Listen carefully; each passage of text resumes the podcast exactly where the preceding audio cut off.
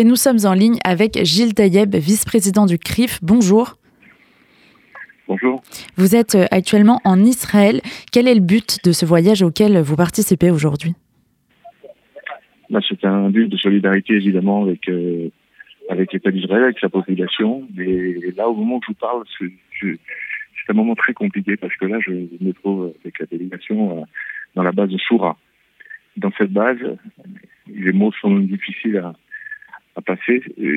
C'est là que sont entreposés les 1400 assassinés dans des, dans des conteneurs. Il règne une odeur euh, pesticide. Et, voilà, on sait que dans ces conteneurs qu'on est en train de voir aujourd'hui avec euh, le Doversal et avec euh, l'équipe de, vers l'Arbanout de Tzal, il y a des corps mutilés, il y a des corps brûlés.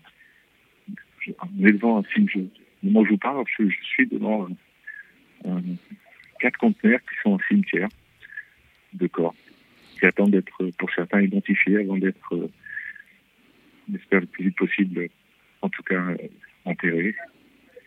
Donc on est dans un, je sais pas pour le parallèle, c'est, c'est, c'est comme si vous, vous entriez à Auschwitz. Voilà. Et là, aujourd'hui, ce qu'on, ce qu'on avait comme image il y a 80 ans, ben aujourd'hui, c'est une image qui a peine une dizaine de jours.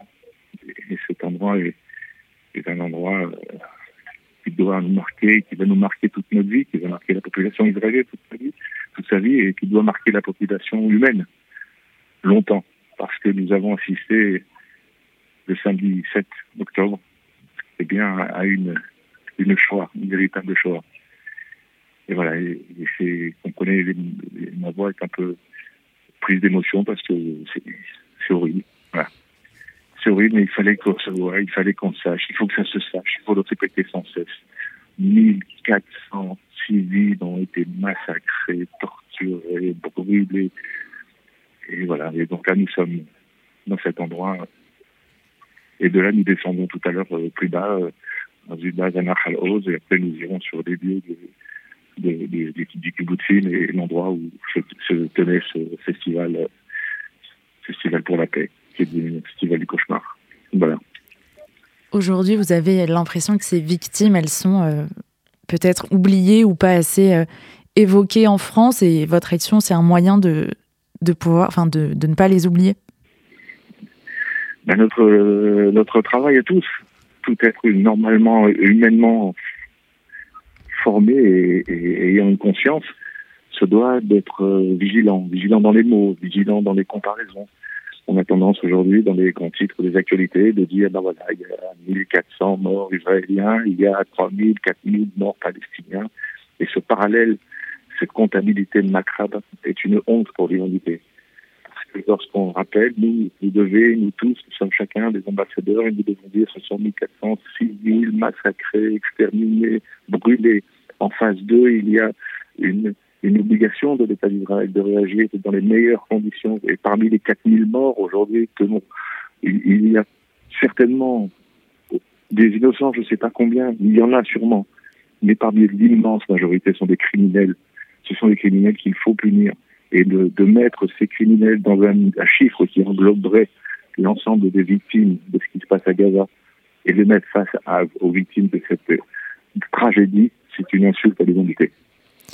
Hier à Paris avait lieu un rassemblement demandant un cessez-le-feu à Gaza. À cette occasion, Jean-Luc Mélenchon a tweeté Voici la France. Pendant ce temps, Madame Braun-Pivet campe à Tel Aviv pour encourager le massacre, pas au nom du peuple français. Quelle est votre réaction, Gilles Taïeb, qui plus, est en étant aujourd'hui, au moment où vous nous parlez dans ces lieux terribles? Mais Ma réaction, c'est le dégoût. Jean-Luc Mélenchon a été, il y a de nombreuses années, quelqu'un de normal. Aujourd'hui, je pense que Jean-Luc Mélenchon, si la France qu'il veut, c'est celle qu'il a vue à République, crier à la Wakba, demander à, supporter le Hamas, eh bien aujourd'hui, c'est un danger pour notre République. Lui et son parti et tous ceux qui se mêlent à ces hein, sont des gens qui soutiennent les terroristes, qui veulent vendre la France aux islamistes. Ce sont ceux qui veulent vendre la France à, à cette internationale du crime. Et donc aujourd'hui, Jean-Luc Mélenchon est quelqu'un qui est aujourd'hui un ennemi de la République, un ennemi du peuple juif, un ennemi d'Israël. Lui et tous ses, ces députés qui ne méritent même pas le nom quand on sait l'importance qu'a l'Assemblée nationale, eh bien, ce sont des gens qu'il faut haïr, qu'il faut détester, qu'il faut condamner en permanence. Aujourd'hui, Jean Mélenchon est un criminel odieux. Le président de la République, Emmanuel Macron, sera demain en Israël. C'est un symbole fort. Qu'en attendez-vous à la fois pour le lien avec Israël et pour éventuellement un message aux Juifs de France le président de la République a jusqu'à présent euh, eu des réactions totalement saines dans sa solidarité avec les victimes. Il a su nommer les choses, il a su dire que le Hamas était un organisme terroriste. Il, il, il, il s'inscrit dans une logique euh, humaniste de se mettre du côté de, de, la démocratie face au reste. Après, il y a la politique, il y a les déclarations où on essaye de ménager à chaque fois les susceptibilités des uns et des autres. Et ça, c'est parfois dommage. Il ne faut pas mettre de parallèle. Mais en tout cas, nous attendons, par sa visite, en tout cas, ce sera un, geste fort. Ce sera un geste qui viendra apporter, je pense, à Israël certainement des choses qui seront intéressantes, d'autres qui peut-être euh, ne nous plairont pas, mais continuons, continuons à tracer ce sillon et à défendre et d'avoir des gens comme le, le Premier ministre anglais, comme le président Biden comme notre président Macron, qui sauront en tout cas être les, les, vecteurs et, et, les hommes ayant un pouvoir de parole, en tout cas, pour essayer de dire la vérité. Nous comptons sur le président pour dire la vérité, comme il se doit de le dire au peuple français, comme il se doit de le dire partout où à chaque fois la haine se développe et que l'antisémitisme.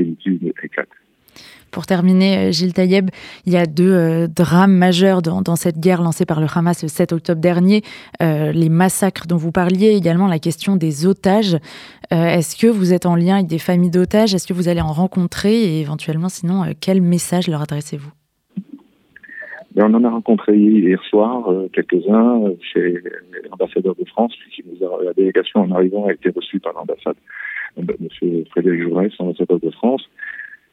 Et notre message à ces, à, ces familles d'otages, ben, c'est de leur souhaiter courage et puis euh, d'espérer qu'il arrivera des nouvelles des, des, leurs, qui ne restent pas comme ça dans, dans l'inconnu, euh, qui est une forme de torture.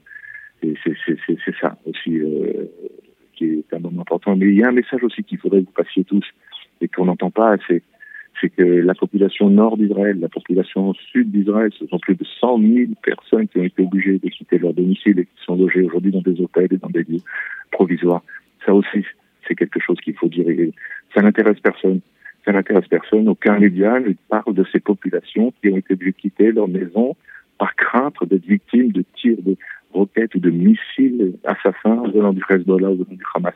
Rappelons-le aussi, parce que ces familles aussi souffrent tout ce peuple va garder des traces longtemps.